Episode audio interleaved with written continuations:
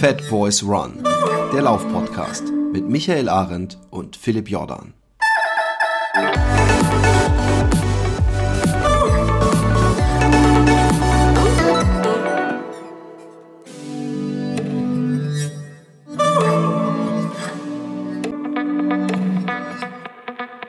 Ja, liebe äh, Fat Boys, liebe Fat Girls, ähm, ja, mal wieder eine Interviewfolge. Äh, die häufen sich jetzt, aber das liegt auch daran, dass wir relativ viele ganz interessante Gäste zu, äh, zu Gast haben und die Möglichkeit haben, mit denen zu sprechen. Wir haben heute einen, ja, einen ehemaligen Profisportler und Profitrainer, äh, und das sind ja immer dann meine Gäste, ähm, zu Gast, und zwar äh, Steffen Justus. Ja, Steffen Justus ist dem einen oder anderen vielleicht äh, nicht ganz aus der Läuferszene bekannt, sondern eher aus der Triathlon-Szene. Äh, Steffen, du warst 2012, wenn ich richtig informiert bin, ähm, äh, bei Olympia dabei, als äh, ähm, ja, sag mal, ich glaube, das war die erste, äh, das erste Mal, wenn ich das noch so richtig in Erinnerung habe, dass äh, Triathlon bei Olympia dabei war, oder äh, dabei war, ja genau. Und du bist ähm, dreifacher deutscher Meister. Einfach einmal auf der Kurz- und zweimal auf der Sprintdistanz. Und du trainierst jetzt Triathlon. Bin ich soweit schon mal richtig? Ja, also erstmal Hallo alle zusammen. ähm, ja, bist du richtig. Also ich war, mach Triathlon seitdem ich klein bin, bin seit ähm, 98 und 99 im Nachwuchskader gewesen, seitdem bis zu meinem Karriereende im Bundeskader ähm, und habe dann im Laufe meiner Karriere also über Junioren-Europameister, Vize-Weltmeister in der Weltmeisterschaftsserie und dann 2012 bei Olympia ähm, das ähm, sportliche Highlight, also die Teilnahme in London bei Olympia ähm, äh, gemacht und dann ähm, habe noch Richtung 2016 weitergemacht, Richtung Olympia Rio. Und das hat halt nicht ganz geklappt. Da gab es ein paar Probleme, auch sportpolitisch. Ähm, und danach, weil ich auch parallel in meiner Karriere mich halt um meine Aus- und Weiterbildung gekümmert habe, mit Trainerschein, mit Diplomtrainer, äh, mit äh, Sportwissenschaftsstudium, ähm, hatte ich dann die Voraussetzung, dass ich dann nach 2016 das Angebot bekommen habe, äh, bei der Deutschen Triathlon Union als Bundestrainer Sichtung zu arbeiten auf einer Stelle der Bundeswehr. Also ich bin seit 2000 auch in der Sportfördergruppe bei der Bundeswehr und wir haben halt eine Trainerstelle und die habe ich dann bekommen. Und seitdem arbeite ich als Bundestrainer Sichtung und seit 1.5. auch noch gezielt mit Athleten am Bundesstützpunkt in Neubrandenburg zusammen, also in Nachwuchsathleten im Alter von 14 bis 19 Jahren. Männer und Frauen, oder? Jungs und Mädchen. Ja, genau. Ja, ja, Männer und Frauen, Jungs und Mädchen, wohl eher Jungs und Mädchen, genau. Ja, genau. Also das war ja damals, glaube ich, auch eine Kontroverse, weil der eigentlich, glaube ich, von den Ergebnissen her sogar als Bester qualifiziert wär, gewesen wäre es für die nächsten Olympischen Spiele. Äh, aber ich, äh, ich weiß nicht, ob du darauf überhaupt eingehen möchtest jetzt oder ob das vergangene Zeiten sind irgendwo. Und gerade sportpolitisch ist es ja immer ein bisschen schwierig auch. Ähm, ich glaube, wir bleiben bei dem Jetzt, oder? Genau, bleiben wir jetzt. Also es war schade, aber ähm, das ist, ist so gewesen und ich habe mich rein sportlich nicht nach den Kriterien qualifiziert, war trotzdem der beste Deutsche, war denke auch in der Leistungsfähigkeit von der Top Ten, was auch mein Ziel war. Deswegen habe ich auch weitergemacht nach 2012, wo ich 16. war und im Jahr halt auch ein WM-Rennen gewonnen hatte und da halt damals wusste, das ist nicht das, was du kannst, das kannst du besser. Das ist halt schade, aber dafür hatte ich noch ganz andere sportliche Highlights, womit ich da jetzt im Nachhinein auch dann drüber äh, damit leben kann, so wie es ist. Genau, und ich meine, äh, den Olympioniken, den nimmt ja keiner mehr. Ja, also das ist halt, das ist ja irgendwo was, was ja auch das Leben lang bleibt, irgendwo bei Olympia dabei gewesen zu sein. Und ähm, genau, äh, schade drum, man weiß nicht, was rausgekommen wäre, aber ich denke mal, das ist alleine schon eine Leistung, die 99,9 Prozent unserer äh, Hörer, inklusive mir, nie, niemals erreichen werden. Von dem her, ähm, sag ich mal, kannst du da sicherlich super stolz drauf sein, auch wenn der Wermutstropfen bleibt. Jetzt bist du Trainer ja, ähm, und trainierst mit der Jugend. Ähm, wie sieht denn da so ein Tagesablauf bei dir aus? Kommst du noch überhaupt selber zum Sport oder ist das alles, sag ich mal, Vollzeit, äh, ja, alles für den Dackel, alles für den Club, nur äh, sag ich mal, Leute trainieren? Wie, wie, wie, sieht das so aus, was du täglich machst? Ja, also ich komme selber noch zu Sport. Ich denke mal, wenn man auch 20 Jahre oder länger Leistungssport gemacht hat, ähm, äh, muss man sich auch weiter bewegen. Das sieht natürlich anders aus als früher. Also da, wo ich Zeit habe, ähm, dann halt abends ähm, oder morgens oder auch mal am Wochenende, wenn Zeit ist, dann nutze ich halt die Zeit. Ich laufe halt eigentlich zu 99,9 Prozent nur.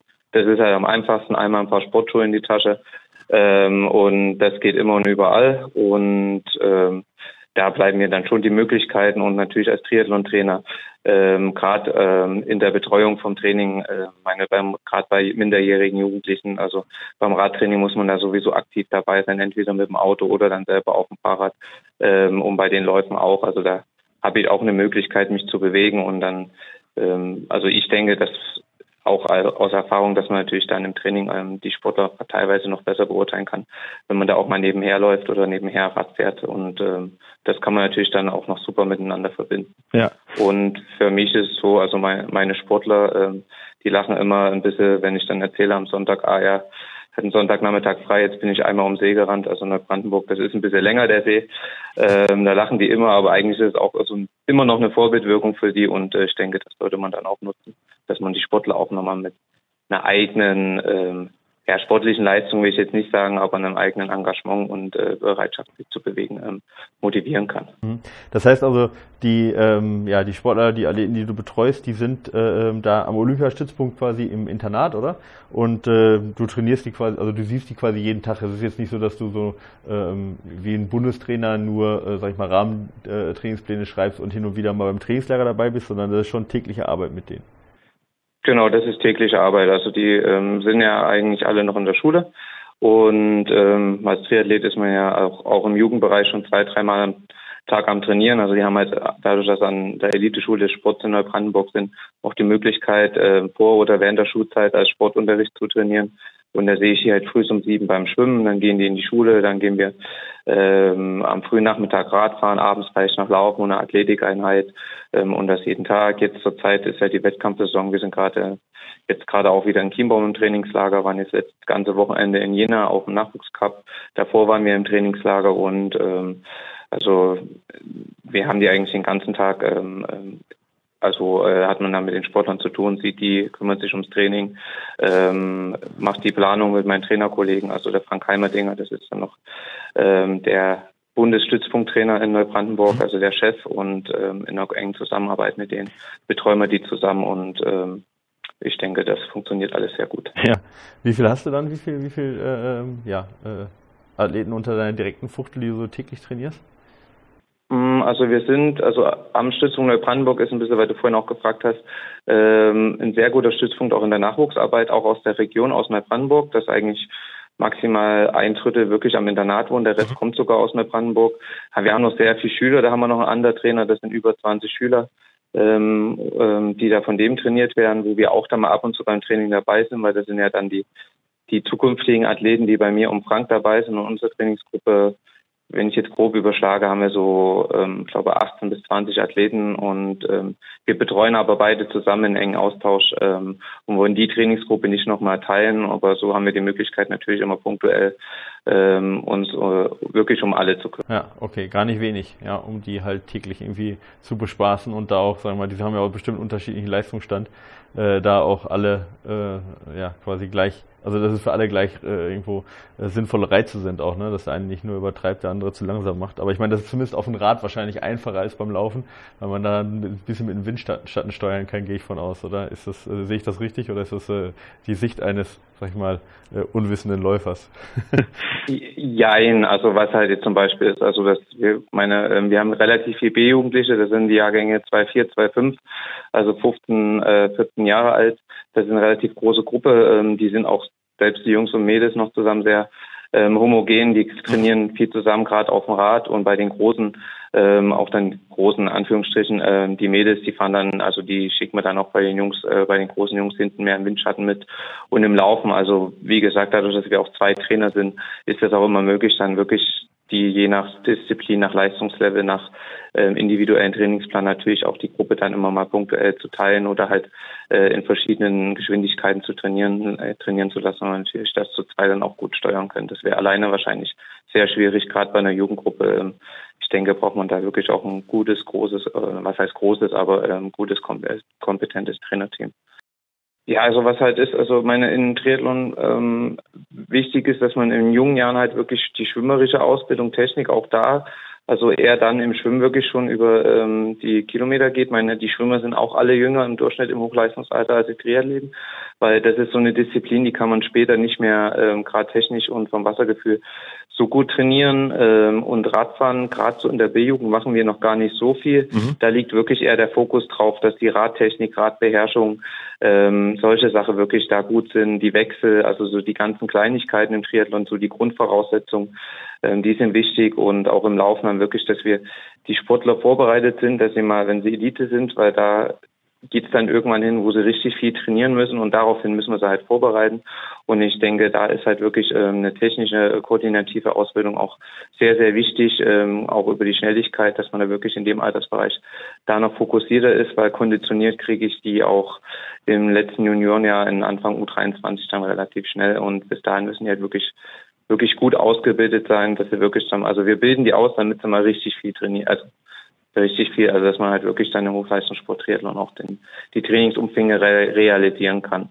Und das wird natürlich sukzessive ähm, von Jahr zu Jahr gesteigert, dass man so eine Steigerung im Jahr im Nachwuchs in den Disziplinen von 10, also 20 Prozent ist schon viel, von 10 Prozent in den Jahresumfängen dann ähm, reinkriegt. Und dann sind die, wenn wir die in die U23 abgeben, ähm, an die ähm, Elite-Stützpunkte und so weiter eigentlich so weit, dass die dann ähm, den Sprung auch in, die, ähm, in den Erwachsenenbereich gut schaffen können. Okay, also es ist hauptsächlich ein gewisser Aufbau auch halt, ja, äh, mit, mit einer Zielgröße irgendwo, die er versucht zu erreichen, aber halt dann nicht diese, diese schnellen Erfolge schon in der Jugend, sondern halt auch vorbereitend daneben für die nächsten Jugendschritte, ähm, ja.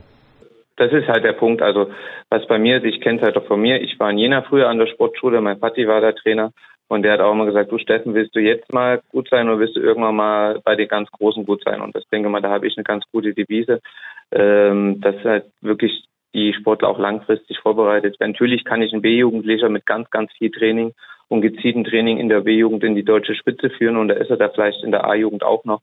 Aber spätestens, wenn sie in die Junioren geht, ähm, geht er uns in Anführungsstrichen über den Jordan. Äh, da kann man sich natürlich auf die Schulter klopfen, wenn man einen deutschen Meister in der B-Jugend hat, aber der nie oben ankommt. Das ist ja langfristig auch nicht zielführend. Also ich habe ja auch als Bundestrainer Sichtung und dann guckt man natürlich auch für den Verband, dass wir die Sportler so herausbilden, dass wir dann irgendwann mal wieder spätere Olympiateilnehmer, Olympiasieger oder wie auch immer ja. Leute, die in der internationalen Spitze dabei sind, äh, entwickeln können. Und ja. das ist, denke der Hauptfokus. Und da kann ich auch ähm, als Bundestrainer äh, ein bisschen neutraler agieren als vielleicht ein Trainer, der in seinem Landesverband halt von den aktuellen Kaderzahlen und Erfolg äh, abhängig ist, weil da ja immer in Deutschland auch relativ viel ähm, Förderung dran hängt. Und ich denke halt immer, zielführend ist es ja, dass die mal richtig gut sind, wenn sie groß sind und nicht. Ja, brauchst, da brauchst du natürlich auch einen Verband und ja, ich sag mal, äh, dir Vorgesetzte, die halt äh, das auch einschätzen können ne? und die dich dann eben nicht nur an Ergebnissen festmachen. Da bist du dann offensichtlich gesegnet. Ist ja auch keine Selbstverständlichkeit. Also gerade heutzutage, wo ja viel an, äh, ähm, ja, an Ergebnissen festgemacht wird, was die Förderung angeht, ja, nicht zuletzt an Olympiamedaillen.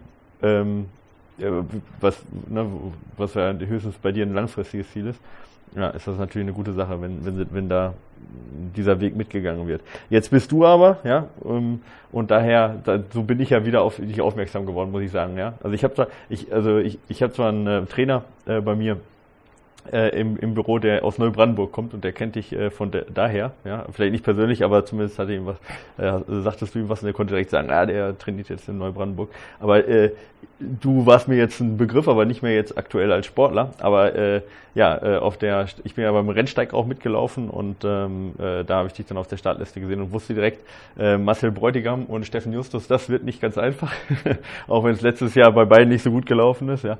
Ähm, aber ähm, genau, da dachte ich mir, jawohl, den kennst du ja noch, ja. Und ihr ihr seid auch ganz gut abgegangen. Da können wir gleich vielleicht drauf äh, zurückkommen.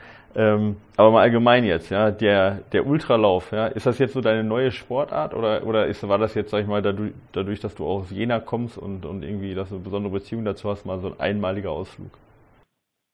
Nö, also, also es ist halt so, also der Ausgleich für mich, meine, ich habe jahrelang Leistungssport gemacht, hat dann überlegt, ah ja, machst du noch mal Lauf, weil ähm, ich bin halt als Triathlet auch ähm, zwei Marathons gerannt. Ich glaube, die waren auch nicht so schlecht. Also ich glaube, ich habe noch die schnellste Marathonzeit eines Triathleten weltweit stehen. Echt, was ist das? Ähm, von 2018 in Frankfurt. Ja, sauber. Äh, war Marathon äh, mit vier Wochen Vorbereitung. Aber ich war auch ein Triathlet. Ich bin wirklich dann, ich war, wurde halt auch gut ausgebildet. Ich bin als Jugendlicher nie viel gelaufen. Also ähm, als Junioren-Europameister, ich hatte einen Wochenschnitt von ähm, knapp über 30 Laufkilometer, aber ich bin als Eliteathlet wirklich, wir sind dann wöchentlich halt 120, 130 Kilometer auch gelaufen. Also zusätzlich Klar. zu dem Rad- und ja. Schwimmtraining und irgendwie liegt mir das dann auch in den Genen. Und daher habe ich gesagt dann, okay, du musst irgendwas machen, was nicht ganz so messbar ist, weil wenn du nochmal Marathon läufst oder so, da gucken die Leute natürlich auch, was kann der noch laufen. Ähm, und ähm, dann muss man auch wieder irgendwie strukturiert trainieren, richtig strukturiert. Und so habe ich gedacht, okay, Rennsteiglauf sowieso, meine, ich habe als kleines Kind 93 da die Kinderläufe mitgemacht, komme aus Thüringen. Du bist mal Zweiter geworden, oder? Bei dem ich glaube, ich bin Zweiter ja, geworden. Genau. Was ich alles weiß. Das Internet vergisst nicht. Genau, genau, auf keinen Fall. Äh, manchmal gut, manchmal nicht so gut. Ja.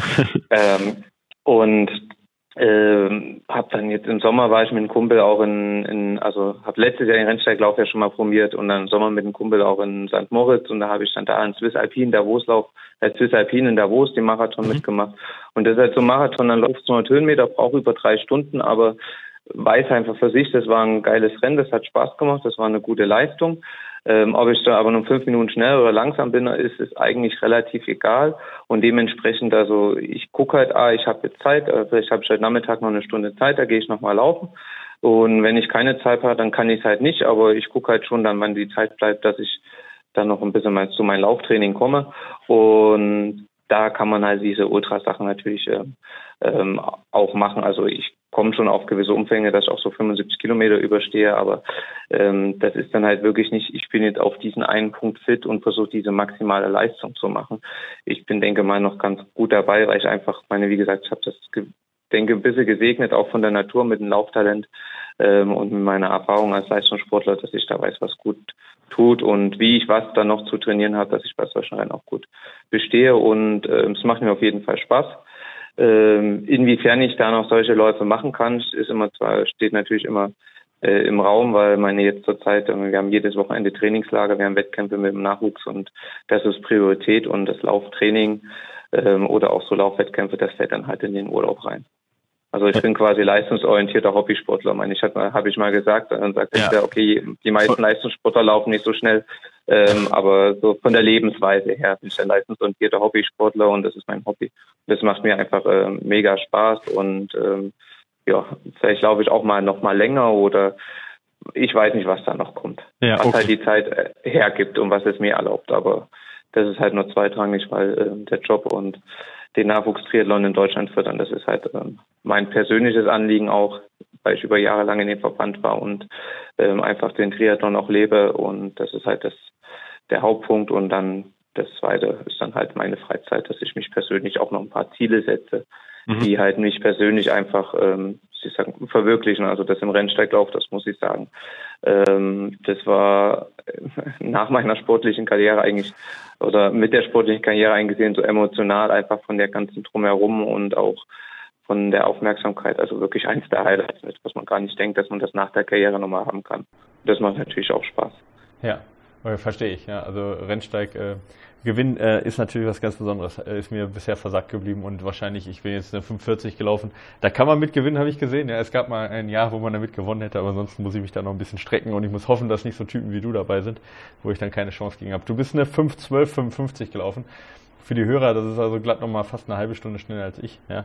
Ähm, und äh, da interessiert mich natürlich, wie, wie hast du jetzt speziell dafür trainiert? Was waren so die Spitzenumfänge, die du gemacht hast? Und hast du da irgendwie spezifische Wettkämpfe, äh, spezifische äh, Läufe gemacht, dass du gesagt hast, komm, ich mache auch mal ein paar schnellere, äh, längere Läufe oder kommt das halt alles, wie du gesagt hast, aus dem, ja, sagen wir, aus den lockeren Läufen und der Rest aus der hohen Fallhöhe Profi-Triathlet? Ja, sowohl als auch. Also meine ähm, ähm, ich habe einen ganz guten Kumpel, also wie gesagt, also ich komme aus Saarbrücken, ähm, wohne und lebe da zumindest hauptwohntechnisch noch da, jetzt zurzeit nicht mehr so viel. Und habe da einen guten Kumpel, den Tobi Blum, den kennt ihr bestimmt auch alle. Mhm. Ähm, und dann ist es halt so schon, und wenn er, wenn es halt passt und am Wochenende, dass ich mit ihm dann halt mal mittrainiere. Ich kann vielleicht nicht die 15 mal 1000 in 3.0 laufen, aber dann läuft man die in 3.10 solche Sachen, das schaffe ich dann noch. Und ich habe einfach, das war so eine gucke halt, sehe zu, dass ich am Wochenende einmal sonntags einfach einen langen Lauf mache. Ähm, dann zwischen 30 und, also der, der längste Lauf war, glaube ich, 55 Kilo einmal, äh, Kilometer einmal, mhm. ähm, dass ich halt so meine 100 Kilometer die Woche habe, mal ein bisschen, bisschen mehr, ein bisschen weniger. Ähm, und dann so spezifische Einheiten, das kommt dann irgendwie zusammen, weil gerade ein Kumpel das Programm macht dort das Programm, dann überlege ich, macht das Sinn, um da zumindest beim Rennsteiglauf ähm, äh, über die 75 gut durchzukommen und das passt. Und dann war ich mit dem Tobi und noch einem anderen Kumpel einfach über Ostern in Urlaub und gesagt, okay, wir gehen jetzt mal nach Freiburg. Ich bin noch nie in meinem Leben 200 Kilometer gelaufen. Ähm, und der andere Kumpel dann auch. Ähm, dann haben wir einfach mal in acht Tagen, glaube jetzt muss ich lügen, 260 Kilometer zusammengebastelt und es war dann in der Woche halt 220. Und das hat anscheinend gereicht, dass ich dieses Jahr auch über 75 Kilometer gut durchkomme. Ähm, und das war dann so ein persönliches Ding wieder cool. Du bist mal einmal in deinem Leben 200 Kilometer gelaufen. Ja, offensichtlich. Äh, kann ich jetzt im Moment auch nur von träumen. Also ich äh, krebs auch irgendwie zwischen 60 und, und 80 gerade rum. Aber klar, also ich meine, das sind natürlich super Wochen, die man da hinkriegt. Ja, und dann kommt natürlich das Radfahren noch dazu. Ich muss mir das Ganze jetzt ein bisschen schön reden, ne? weil ich meine, wenn du eine halbe Stunde schneller bist, dann muss es ja Gründe haben. nee, im Ernst, aber...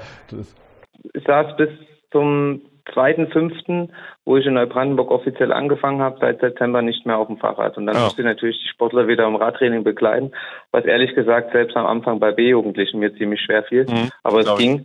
Ähm, und jetzt sitze ich vielleicht ein, zwei Mal die Woche dann noch mit den Sportlern so anderthalb bis zwei Stunden auf dem Fahrrad, aber bis dahin eigentlich gar nicht. Es war wirklich, Anführungsstrichen, nur halt ähm, quasi vom 1. Januar bis zum Rennsteiglaufen, Wochenschnitt durch natürlich auch diese hohen Wochen, dass ich so im Schnitt 110 Kilometer die Woche gelaufen bin. Ja. Aber ich habe, wie ich dir schon gesagt habe, jahrelang Leistungssport Klar, gemacht. Logisch.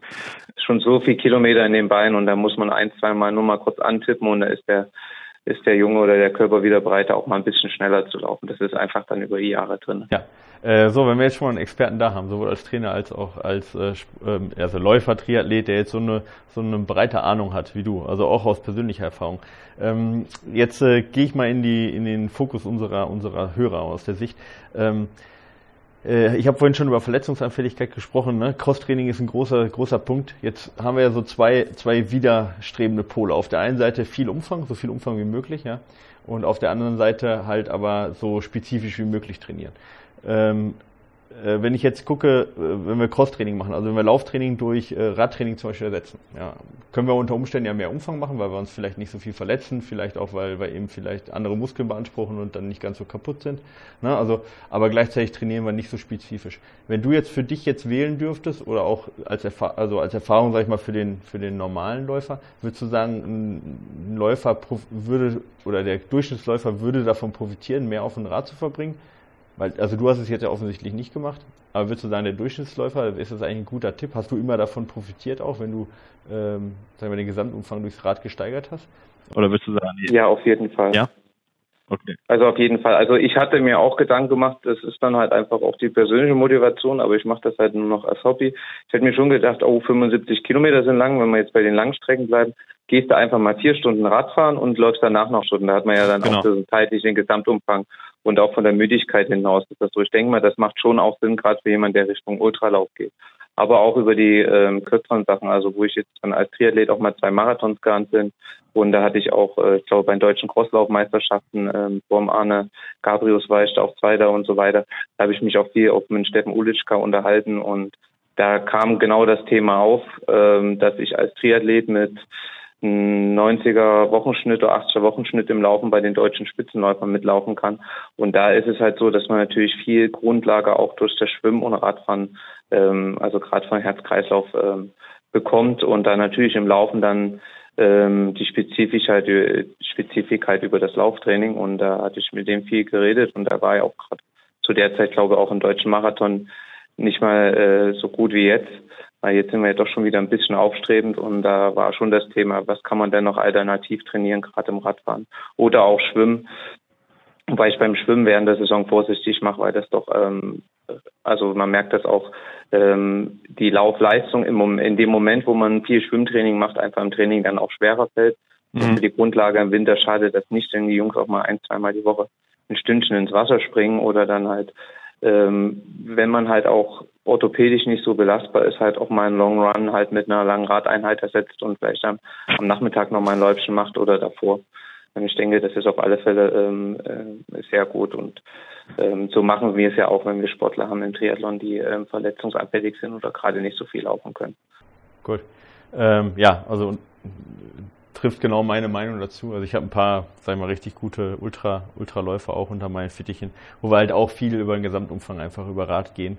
Und ähm, ja, es geht halt gar nicht anders als jetzt, äh, sag ich mal, so die 17, 18 Wochenstunden kriege ich einfach beim Laufen nicht hin, wenn ich einen guten Sportler habe. Der macht mir dann da doch 250 Kilometer und ist dann platt. Das geht ja gar nicht. Aber genau, okay, prima, dass ich da von dir auch die gleiche Meinung kriege. Ähm, ich weiß nicht, wie das, äh, wie das der Tobi Blum macht. Ja, äh, für diejenigen, die jetzt vielleicht nicht wissen, wer es ist, ist äh, ähm, der Sieger vom Köln-Marathon letzten Jahr, wenn ich das äh, richtig, war letztes Jahr, glaube ich, ne? Ja, ja genau. Letztes Jahr Köln-Marathon. Äh, genau. 16 irgendwas, aber er war auf 214 Kurs oder so. Ja, genau. Aber, genau. Äh, aber ähm, da ist auf jeden Fall ein Trainingskollegen, sag ich mal, der, der, der dich da nochmal ordentlich ziehen kann. äh, beim Laufen zumindest, genau. Also das schadet auch nicht. Gute Trainingsgruppe ist immer gut. Genau, na ich bin halt sein, also mein Vati schreibt ihn halt die Trainingspläne. Mhm. Tobi ist ein kleiner Chaot. Ähm, und jetzt kann ich es natürlich nicht mehr vor Ort machen, aber ich muss dann immer mal ein Auge auf ihn werfen, ähm, was er trainiert und ich bin dann quasi für ihn einfach der Trainingspartner. Also ich gucke dann, was, wie ich ihn dann sportlich unterstützen kann und wenn ich dann ihn beim Training ein bisschen unterstütze, ähm, meine, für meine eigene Fitness schadet das nicht. Also aus dem Blickwinkel ist das. Also er ist nicht mein Trainingspartner, wenn dann bin ich vor Ort sein Trainingspartner, aber man profitiert da auch von. Okay. Ähm, ja, wir werden Luxustrainingspartner, wenn du sagen könntest, er zieht mich dann. ähm, Du hast gesagt, du weißt noch nicht genau, was jetzt wirklich als nächstes kommt. Ja? Ähm, was sind denn noch so Traumwettkämpfe, die du hast? Also, wenn du jetzt sagen könntest, so ein, zwei Dinger nochmal, jetzt nehmen wir mal Olympia weg, aber im, generell im gesamten Sportbereich, was würdest du gerne nochmal machen? Boah, das ist ganz schwer. Ich mache halt für mich das Spaß. Ich glaube, es wird nie klappen, ja, weil da müsste ich auch die Zeit und Möglichkeit haben. Ähm, ich meine, diese Trailläufer, also UTMB oder sowas, das würde mich schon, so, schon noch mal reizen, aber ähm, ähm, da ist ein ganz großes Fragezeichen hinter, ob das dann zeitlich auch möglich ist. Also ich denke mal, dass ich den Rennsteig ähm, auch nach diesem Jahr, wie ich das erlebt habe, immer in irgendeiner Art treu bleiben werde, weil das einfach eine fantastische Veranstaltung ist. Ähm, und da muss ich gucken, jetzt passt halt ganz gut, jetzt sind das ist kein Traumwettkampf, aber jetzt am Wochenende ist halt der Tollende-See-Marathon halt um unseren See oben in Neubrandenburg. Stelle ich mich halt am Samstagmorgen mal mit hin. Ähm, solche Sachen mache ich dann noch, wenn gerade in der Region war. Ja. Und da was in der Region ist, was halt passt und äh, was zeitlich reinpasst, dass ich das mitmachen kann. Und sonst gucke ich immer mal im Netz, äh, wenn ich im Urlaub bin oder wie es zeitlich möglich ist, was da auch mal so an Trailläufen oder an irgendwelchen ähm, Anführungsstrichen verrückten Läufen ähm, ansteht, wo man sich dann vielleicht das zeitlich noch hinbekommt. Ähm, aber sonst natürlich, wie gesagt, äh, als ehemaliger Leistungssportler, ich muss halt Sachen machen, die dann auch wirklich für den Spaß sind und äh, nicht mehr, äh, wo man sagt, hier, da reden wir jetzt von Hochleistungssport ähm, in dem Sinne. Ja, ich meine, UTMB ist, ist, ist ja sicherlich eine Herausforderung, einfach auch, weil die Qualifikation dafür nicht ganz einfach ist, bis du die Qualifikationspunkte hast. Äh, die gut, ich meine, der Startplatz ist dann wahrscheinlich eh dann kein Problem über die ITRA-Punkte. Wenn du die, wenn du die Punkte dann, also die Qualifikationspunkte hast, wirst du wahrscheinlich auch einen Elite-Startplatz kriegen. Aber das ist natürlich harte Arbeit. Ähm, Ultralauf ist ja manchmal so ein bisschen verschrien, ja, und ich kann das äh, sehr gut äh, sagen, weil ich da, weil ich da in dem, in dem Bereich lebe, ja, ähm, dass es viele, äh, dass es vielen vorgeworfen wird, dass sie in den Ultralauf deswegen reinpflichten, weil sie für die Straße nicht schnell genug sind oder äh, weil sie nicht auf Zeiten gucken wollen, weil es denen unangenehm ist, weil sie halt schlecht sind. Ähm, Jetzt werfe ich dir mal was vor und du sagst ja oder nein. Äh, ich werfe dir jetzt mal vor, du willst jetzt nur deswegen Ultra laufen, weil du nicht damit leben kannst, dass du den Marathon nicht mehr in einer 218 läufst, sondern wahrscheinlich in eine 2, weiß ich nicht, 22. Und du sagst, ich möchte eigentlich nicht daran erinnert werden, dass ich das nicht mehr schaffe, was ich früher geschafft habe. Ist das so ein bisschen der Grund auch, warum man in den Ultralauf flüchtet? Oder ist das eher neue Herausforderung und auch landschaftliche Erfahrung und so, landschaftliches Erlebnis? Also neue Herausforderung auf jeden Fall. Und ähm, also ich wüsste, wenn ich jetzt sage, ich höre jetzt auf mit meinen Trainerdings und ähm, würde nochmal wirklich als Läufer Leistungssport machen, dass ich nochmal 2,15 laufen kann, aber ich muss es niemand mehr beweisen. Wenn man das jetzt so als meine Antwort gibt, also daher mache ich das nicht. Ähm, aber ich weiß selber und ich bin zufrieden mit der 2,18 als Triathlet und deswegen muss es niemand mehr, mehr beweisen und das andere, da kann ich es mir halt noch beweisen und das ist halt der Punkt. Also ich muss es mir beweisen, aber niemand anderen mehr. Deswegen wie, also wie du sagst, flüchtig vielleicht zum Ultralauf. Ja. Aber ähm, so eher von dem Blickwinkel. Wie gesagt, ich weiß, was ich gekonnt habe. Ich bin mal 29, 30 in dem Triathlon gelaufen auf abgemessenen 10 Kilometer Strecken.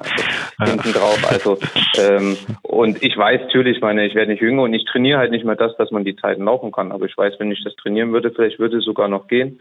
Aber die da, da habe ich gar keinen Nerv oder keine Lust so wirklich nochmal. Wie gesagt, also so ein richtiges strukturiertes Training, das irgendwie nach 20 Jahren, das geht dann auch nicht mehr. Also ja, äh, verstehe ich. Ich mache halt die Ultraläufe, also auch letztes Jahr, wo ich gesagt habe, ach komm, machst einen Rennsteiglauf, im Endeffekt, um mir meinen Arsch auch hochzukriegen, noch ein bisschen Sport zu machen. Ja. Ich dann sagen, wenn du einen Rennsteiglauf machst, gut, das soll ja auch ein bisschen Spaß machen, das soll nicht so doll wehtun. Das heißt, du musst schon ein bisschen trainieren, dass du auch Spaß bei den Wettkämpfen hast. Ah ja, komm, von daher mache ich solche Sachen. Tut ja auch gut, genau. wenn man so einen Lauf noch gewinnen kann, genau. oder? Wenn man dann noch so einen genau. fünf Jahre jüngeren Marcel Bräutigam auch noch dann in die Schranken weisen kann, ja, und der ja auch kein schlechter Marathonläufer ist. Ich weiß gar nicht, was da läuft. Ich glaube auch eine 2,19 oder was, ne? Läuft er aber auch, oder? 2,17 sogar gelaufen, also sogar noch schnellere Marathonzeit als du. Also von dem her, das tut doch gut, ja, äh, wenn man da auch noch äh, äh, sagen wir mal, so einen Ausrufepunkt dann kann. Also kann ich mir auf jeden Fall gut vorstellen. Äh, mir wird es gut tun, ohne Frage. Ähm, okay, UTMB haben wir mitgenommen, ja, da warten wir drauf. Das kann sicherlich noch ein paar Jahre dauern. Ja, da lange das kann noch lange werden, vielleicht als alter Mann, aber das gibt, gibt, ja auch alte Männer, die da mitlaufen. Naja, also ich meine, es gab schon UTMB-Sieger, es gab schon UTMB-Sieger, die waren 60, ja, also von dem her äh, damals Marco Olmo, also von dem her hast du da noch ein bisschen Zeit und sag mal, die, die Schnelligkeit, wenn du die beibehalten kannst, dann geht das auch sicherlich noch zumindest mit weit über 40. Genau. Ähm, ja, jetzt ist, jetzt, du hast, beim Triathlon hast du ja Sprintdistanz gemacht, habe ich ja gesagt, Kurzdistanz, ne? Ähm, das war ja so hauptsächlich deine Geschichten. Du bist ja nicht in den Triathlon, äh, in, in, den Ironman oder in Langdistanz gewechselt, wie zum Beispiel jetzt ähm, Frodeno und, äh, ja, äh, wer halt dann auch, äh, also im Prinzip wäre eigentlich die komplette Triathlon, sagen wir Elite dann doch irgendwie den Schritt dann wagt, äh, über die Mitteldistanz dann zur Langdistanz und da da ist ja auch im Prinzip dann nochmal der große Fame dann zu holen, muss man ja sagen, einfach, ja, äh, weil das ja das ist, was auch die meisten, ähm, die meiste Aufmerksamkeit anzieht. Ähm, und jetzt machst du beim, beim Laufen genau das Gegenteil und gehst auf die langen Distanzen. Hat dich nie der Ironman gereizt oder reizt er dich jetzt auch nicht mehr? Ähm, war das, also lang, lange, lange Ausdauerdinger reizen dich offensichtlich, ja. Ja, ja, schon auf jeden Fall. Also meine, ich habe ähm, da kommen wir auf zu 16 zurück. Ich habe halt, da ging es drum, wir waren im Trainingslager vor Olympia, fürs Trainingslager, äh, vor Olympia-Vorbereitung und ich wusste halt eigentlich bis zwei Wochen vor Olympia immer noch nicht hundertprozentig, dass es nicht klappt. Es hätte immer noch klappen können. Und äh, habe ich mir eine Alternative gesucht und dann habe ich halt anstatt Olympia mit einer drei Wochen Vorbereitung den 73 in Wiesbaden gemacht. Mhm. Und es lief zum Beispiel ähm, ziemlich gut, noch nicht überragend, aber gut. Ähm, und dann war es so, dass ich dann halt am Ende der Saison halt weil das auch langfristig schon geplant war von von unserem Verband das Angebot bekommen habe, doch als Bundestrainer ähm, zu arbeiten ähm, über die Bundeswehrstelle. Und habe mich lange mit meinem damaligen Trainer Dan Lorang unterhalten, der ist ja bestimmt auch einigen Namen äh, von Jan Frodeno und so weiter ähm, was mache ich? Mache ich weiter, probiere es auf die längeren Distanzen oder ähm, nutze ich die Chance, wirklich einen, einen, guten, soliden Job, wovon ich immer geträumt habe, einfach im Triathlon als Trainer ähm, dabei zu bleiben und das zurückzugeben, was ich über die Jahre lang bekommen habe von dem Sport. Und da haben wir uns lange drüber unterhalten und da habe ich gesagt, ich, wenn ich weitermache, möchte ich nächstes Jahr bei der SIP dabei sein und mittel- oder langfristig auch im Hawaii vorne dabei sein. Das muss dann auch mein Anspruch sein. Und da hat er gesagt, du Steffen, traue ich dir definitiv zu. Ähm, aber da musst du nochmal 120 Prozent Gas geben und vollen Fokus darauf legen. Und das war damals in dem Moment ähm, einfach, ähm, da war ich nicht bereit, das zu sagen, ich probiere das nochmal und wollte auch nicht dann zwei Jahre später dastehen und sagen, du hast es probiert und hast die andere Chance, ähm, einfach einen soliden, coolen Job zu kriegen, äh, nicht genutzt. Und dann habe ich gesagt, okay, du machst noch einen Abschluss beim 70.3 in Bahrain im Dezember. Das war dann, habe ich mal gezielt auf dem 70.3 Rennen trainiert ähm, war dann noch Zweiter hinterm Terenzo Pozzone, ganz knapp und es war einfach ein schönes Karriereende. Und ähm, dann ähm, war es das auch. Also ich habe mir gesagt, vielleicht mache ich irgendwann mal Ironman, aber wenn ich das machen würde, müsste ich zu 120 Prozent gehen. Und das kannte, konnte ich nicht und könnte, glaube auch nicht mehr jetzt nach so langer Zeit nochmal die Energie rein zu investieren. Mhm, okay. Auch vielleicht mit dem Wissen, dass man da, wie du gesagt hast, natürlich noch einen großen Fame oder auch natürlich finanziell da auch gut was machen kann. Aber ich bin mit dem, was ich erreicht habe in den letzten 20 Jahren, ähm, zufrieden und ähm, deswegen mache ich vielleicht auch diese langen Sachen, weil das einfach dann für mich, also ich mache dann noch was für mich und wenn man diese anderen Sachen macht, dann macht man natürlich, da gucken natürlich die Leute auch, oh, äh, Weltklasse Triathlet, Kurzdistanz, was kann der über die Langdistanz, sind die so gut oder sind die nicht so gut und ähm, ist, mich hätte schon mal interessiert, schnell, wie schnell kann man einen Marathon rennen ähm, nach einer richtig harten 180 Kilometer Rad, was ist da möglich, mhm. ähm, aber ich werde es nie erfahren und es ist auch okay so. Ja, ich, gut, man kann nicht, man kann nicht alles machen. Und man kann glaub, nicht alles machen. Also genau. Also ich habe zwischen, ja, man muss halt zwischen zwei tollen Sachen auswählen und ich habe mich dann für diesen Weg entschieden. Ja, also sicherlich, äh, also ich meine, das ist jetzt mühselig darüber zu nachzudenken, was wäre wenn gewesen. Ich meine, das, das geht, halt, geht halt nicht und damit muss man dann irgendwann auch abschließen. Ja. Ähm, und ähm, wie du, wie du ja richtig sagtest, die Herausforderungen, die werden ja nicht weniger heutzutage. Ja. Also eine mit dem Ultralauf, was es da alles für tolle Läufe gibt, aber eben auch sonst äh, an, an Möglichkeiten eben sich noch zu beweisen. Ja. Ähm, wie gesagt, auch ein, auch ein Ironman wird ja auch mit äh, in der Altersklasse dann ähm, äh, ja noch möglich sein. Ja? Auch, und, und wenn du dann erstmal 45 bist, dann äh, guckt auch keiner mehr drauf, ähm, was du früher mal gemacht hast, beziehungsweise misst dich vielleicht keiner mehr daran. Also es ist ja alles nicht vorbei.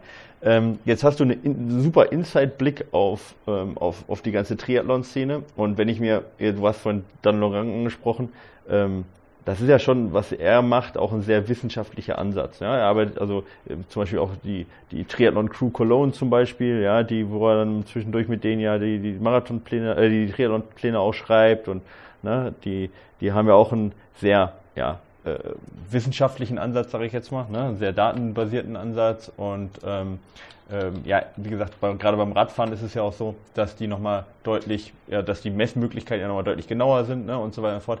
Ähm, jetzt ist beim, jetzt sagst du selber, beim Laufen bist du eher so der Typ, na, ich ein bisschen Freizeit, Hobby, Hobbysportler, Leistungstheorie, Hobbysportler. Ähm, was würdest du jetzt mal aber von außen sagen, ähm, gar nicht auf dich persönlich bezogen als, als jetzt leistungsorientierter Hobbysportler, aber was kann die Laufszene, was kann, was kann der, die, das, vor allem das Lauftraining, was kann das noch mitnehmen vom Triathlon-Training? Wo würdest du sagen, wo hängen wir hinterher, wo sind wir voran? Kann man das so pauschal sagen?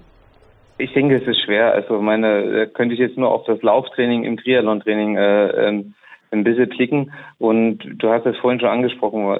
Also was wir halt haben, ist halt, ist, ist wichtig ist, glaube ich, das Ganze sehr abwechslungsreich zu gestalten.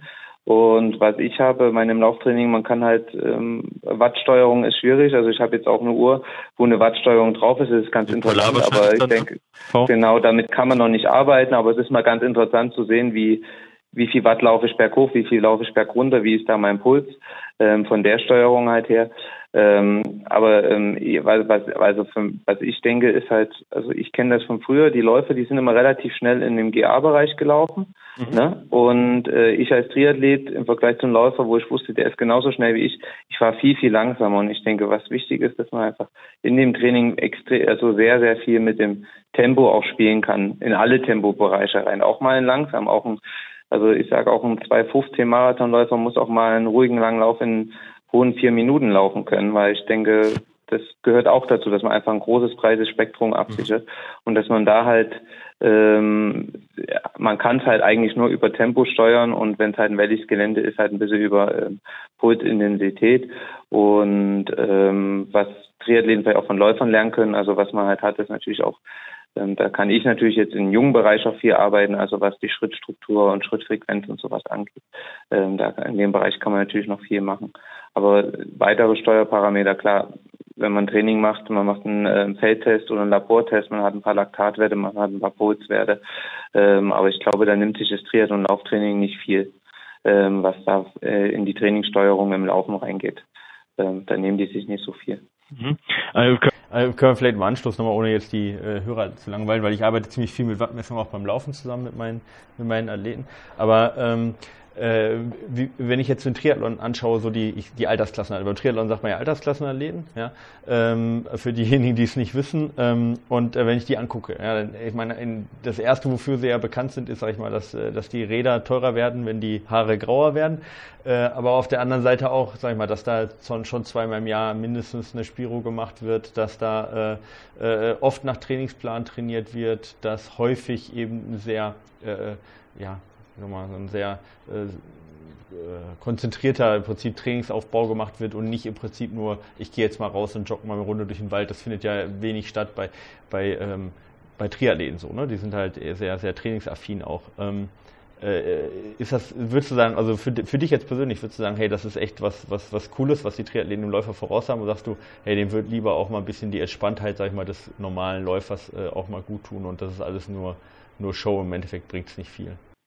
Ähm, ja, also was das beim Triathleten vielleicht dann ja so ist, was auch sehr wichtig ist, einfach ähm, ähm, meine muss halt einfach das Verhältnis Belastung Erholung stimmen und die Triathleten sind schon sehr an ihren äh, Trainingsplan äh, mhm. gebunden, also die persönlich gebunden, wo ich auch sage und da ist halt wichtig, dass er wirklich der Kontakt mit den Trainer ist. Der Plan ist ähm, eine Orientierung oder einfach auch den Plan, den versuchen wir umzusetzen, aber das ist kein Dogma, da muss man ja. einfach auch die Flexibilität haben, einfach heute zu reagieren, nur weil heute jetzt 10 mal 1000 draufstehen und ich bin total am Sack, ja. muss ich jetzt nicht die 10 mal 1000 machen, weil das macht in dem Moment dann trainingsmethodisch keinen Sinn mehr, weil es vielleicht mir gestern ich überzockt habe oder nicht so gut geht.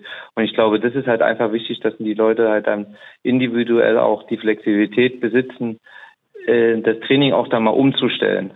Okay. Natürlich brauchst du einen erfahrenen Trainer oder selber eigene Erfahrung zu sagen, das tut mir auch gut, das macht Sinn, das macht keinen Sinn.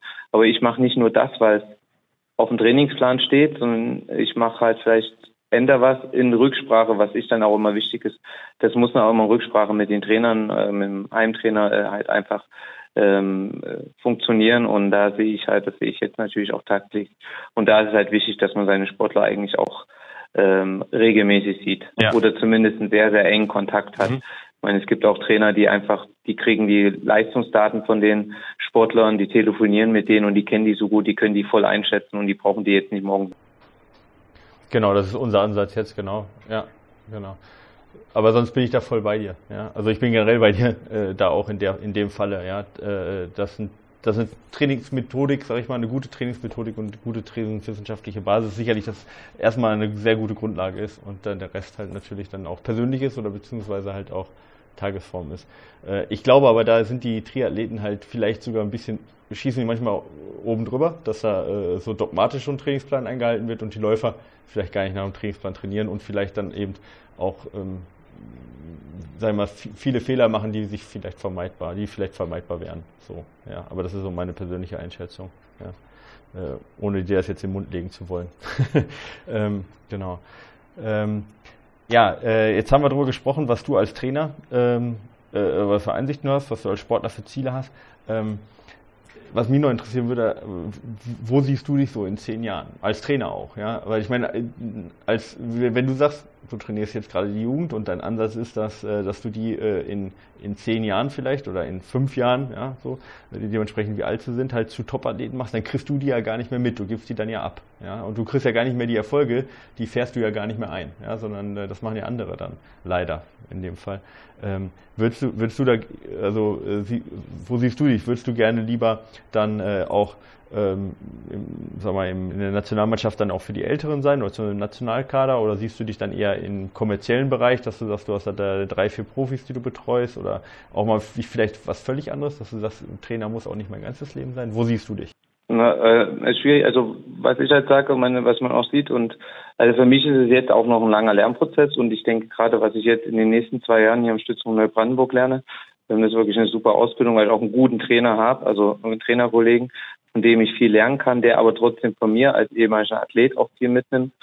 Ähm, und ich denke, dass ich äh, in ein, zwei Jahren noch so ausgebildet bin, dass ich eigentlich ähm, an jeder Ecke irgendwo in Training, also wo man auch als Trainer eingesetzt werden kann, eingesetzt werden kann. Ähm, aktuell macht mir es tierisch Spaß mit den Jugendlichen. Und was ich auch sehe, und das ist eine, ist vielleicht auch eine Frage vom System, aber im Endeffekt ähm, unten an der Basis, da brauchen wir wirklich die richtig guten Trainer und engagierten Trainer. Weil das ist wichtig, nur das Problem ist, die Anerkennung kommt halt oben bei einem Olympiasieg genau. raus. Mhm. Ähm, es ist halt so und das muss halt jedem bewusst sein und äh, was halt immer dann da wichtig ist und schön, dass die Sportler auch nicht wissen, wo sie herkommen. Das ist immer sehr, sehr schwierig. Das sind junge Leute, die haben einen anderen Kopf als äh, wir. Ähm, aber ich denke, das ist, das ist einfach wichtig, dass die auch wissen, da, das war mein erster Trainer, der hat mich entdeckt oder der hat mich weitergeführt, hätte mit der mich mit 16 da abgefangen, hätte ich wahrscheinlich nie weiter Leistungssport gemacht. Ähm, das ist ganz wichtig. Und für mich, also ich habe einen engen Kontakt auch noch zu den älteren Sportlern. Ich mache auch noch viel im Verband. Ich telefoniere regelmäßig jetzt auch mit unserem Bundestrainer, äh, weil der natürlich auch weiß, der Steffen hat natürlich aus dem Sportartspezifischen als Hochleistungssportler im Triathlon ähm, viel Ahnung und da weiß ich, dass da kann ich schon viel Input geben. Jetzt nicht direkt, aber zumindest indirekt und ähm, ähm, da will ich natürlich auch irgendwie weiterarbeiten, dass man dann auch wirklich nochmal gezielt auch mit den großen Jungs arbeitet und vielleicht dann auch ähm, internationale Elitesportler nochmal ähm, voranbringen kann, in welcher Art auch immer, ob das nun im Verband ist oder ob das auch vielleicht mit einer eigenen ähm, Trainingsgruppe ist. Das ist, äh, denke, ähm, das muss man schauen, was die Zeit bringt. Ähm, aber das ist natürlich auch ein Ziel, einfach, dass man einfach mal alle Stationen als Trainer auch durchlebt hat und dann halt da irgendwo sitzen bleibt, wo man sagt, das kann ich am besten und das macht mir am meisten Spaß ähm, unabhängig, ob man da nun Ruhm und Ehre hat oder nicht. ähm, weil als, also ich als Trainer weiß, weil, äh, man weiß ja als Trainer dann selber am besten, was man geleistet hat und ob man den Sportler richtig gut entwickelt hat oder nicht. Ähm, und ähm, aus einem Ackergau macht man kein Rennpferd. Und wenn ich aus einem Ackergau einen richtig guten Ackergau mache, dann weiß ich zumindest, ich habe den gut trainiert. Ähm, und ähm, wenn ich einen super Rennfahrt habe und der ist halt immer noch gut, auch wenn ich ihn bescheiden trainiere, aber der könnte vielleicht besser sein. Und da gibt es ja, Trainer, ich denke, trotzdem, ich bin ja. ein ganz großer. Ja. Deswegen ist es, es ist immer ganz schwer einzuschätzen. Ich denke mal, das kann der Trainer und der Athlet untereinander am besten einschätzen, wie gut die Arbeit war und wie, wie gut sie nicht ist. Ja. Ähm, und da bin ich vielleicht auch so gepolt, dass ich so sage, du musst halt für dich selber sagen, das hast du richtig, das hast du falsch gemacht und du bist einfach dann auch für dich stolz, weil der Athlet mal gut geworden ist. Für mich wäre es schön, auch wenn ich nicht mehr trainiere, wenn ich jetzt in unserer Trainingsgruppe hier Jungs, Mädels habe und die vielleicht dann in ein paar Jahren bei Olympia dabei sind und ich dann mal sagen kann, ja, siehste, den haben wir entdeckt oder den haben wir überhaupt erstmal entwickelt, dass der sich so gut entwickeln kann. Ähm, und dann weiß ich das für mich und damit bin ich auch zufrieden weise Worte. Ja, äh, ich äh, ja, finde ich finde ich super, dass du es so siehst, ja. Und genau das, äh, ich glaube, glaub, genau so welche Typen brauchen wir da in der Basis, die halt nicht eben nur auf den Fame schauen, auf den eigenen, sondern eben sich das einschätzen, also die das einschätzen können und und auch genau so so drüber denken langfristig. Nur so, sag ich mal, ist das ja möglich, dass auch langfristig Leute entwickelt werden. Klasse. Ähm, ja, ich wünsche dir auf jeden Fall da äh, viel Glück dabei ähm, bei deiner Trainertätigkeit. Ähm, du bist immer herzlich willkommen bei uns in der Laufszene. Du bist im Prinzip ja mit einem 218, sag ich mal, bist du ja, äh, äh, ich sag mal, da in der Laufszene ja, sag ich mal, ganz, ganz vorne mit dabei, aber trotzdem äh, du weißt, glaube ich, was ich meine. Ja, auch als Triathlet. Wir freuen uns, wenn du da bist. Ich weiß, dass es manchmal andersrum nicht so ist, dass da bei Triathleten manchmal, wenn da so ein Leichtathlet, das war ja vor kurzem auch der Fall, mal wer reinschneidet, äh, dass da so ein bisschen äh, böses Blut herrscht. Wir freuen uns immer, wenn. Auch wenn die Leistung stimmt, ist okay. Ja. aber muss halt auch dann was kommen. Genau. Genau. Nee, aber, genau. Aber das, ich meine, das ist ja auch gar nicht einfach. Das sieht man ja in beide Richtungen, sowohl bei den Topläufern, die dann Triathlon machen, als auch bei, ja, bei den äh, Top-Triathleten, aktuell auch Top-Triathleten, die dann Halbmarathon oder Marathon versuchen, dass es dann nicht immer, sage ich mal, dann auch zu der ganz tollen Spitze führt. Aber ich freue mich immer, wenn, äh, wenn man da nicht gegeneinander ist, sondern wenn man da sich gegenseitig unterstützt, weil im Endeffekt sind wir ja alle Ausdauersportler und haben da Spaß dran. Und ich freue mich, wenn du dabei bist und würde mich auch freuen, wenn du in der Trail-Szene halt äh, öfter mal dich blicken lässt. Bis, äh, also es freut mich persönlich und ich bin mir sehr sicher, die Trail-Szene insgesamt auch. Und da wünsche ich dir auch alles Gute. Und ähm, ja, vielen Dank, dass du bei uns zu Gast warst. Ähm, vielleicht sagst du noch mal, äh, wo, wo man dich erreicht. Ja, vielleicht, ähm, ähm, wenn man ein bisschen mehr über dich erreich, äh, wissen möchte, ja, äh, wo kann man dich denn da auf Social Media oder im Internet denn finden? Ja, also wie ich habe wie jeder halt äh, eine Instagram-Seite einfach unter meinem Namen. Aktuell ist da hauptsächlich einfach nur noch äh, viele halt, wenn ich mal, mal sportlich unterwegs bin. Ähm, ab und zu kommt auch mal was aus meiner Trainingsgruppe rein, dass die Leute auch sehen, was man so nebenbei tagtäglich macht. Ähm, habe jetzt auch, glaube letztes Jahr angefangen, mal den ganzen Spaß, was ich mache, mein Training bei Strava hochzuladen. Also da kann man eigentlich komplett seit letzten Jahr, nach, seitdem ich den Gelita Halbmarathon, äh, äh Trail-Marathon gemacht habe, eigentlich jeden Laufkilometer verfolgen, falls es jemand interessiert. Auch nicht wundern, wenn da ein paar chaotische Sachen drin sind. Ich habe zu meinem Trainer, meinen Trainerkollegen letzten Sonntag bin ich frühestens 36 gelaufen, habe ich mir gesagt, ich laufe heute Nachmittag nochmal einen schnellen Zehner in 37 Minuten. ähm, ich, experiment, ich, ich experimentiere ein bisschen. Also äh, dann bitte nicht sagen, was ist das für ein Rotz, was für Trainingsmethode. Ich würde ich nie mit einem Athleten machen, aber ich kann es machen, weil wenn es gegen die Wand läuft, ist nicht schlimm. Ich mache es aus Spaß an der Freude. Okay. Und ähm, da findet man mich. Und sonst natürlich, ich meine, ich denke, über mich aus den letzten Jahren ist genug geschrieben. Da findet man auch immer was, wenn man sich interessiert. Alles klar. Steffen, vielen Dank. Gibt es noch was, was du loswerden möchtest an die äh, allgemeine Läufer-Community? Mm, ja, also auf jeden Fall. Also ich habe es jetzt in den letzten Läufen schon gemerkt. Also man wird da, also gerade, ich bin jetzt mehr in der Trail-Ultralauf-Szene das ist eine geile Szene, die boomt, das macht mir tierisch Spaß. Und wie du schon gesagt hast, ich hoffe, drück die Daumen, dass ich auch die Möglichkeiten dazu habe, also auch mal äh, von der Zeit her, dass man sich da in diesem Bereich immer mal die Wege kreuzen und ähm, es macht Spaß und es sind richtig coole Typen und ähm, ich hoffe, dass ich da meinen Teil auch dazu beitragen kann. Tolles Schlusswort. Alles klar. Vielen Dank. Mach's gut. Und äh, ja, bis dann. Macht's gut, Jungs. Ciao.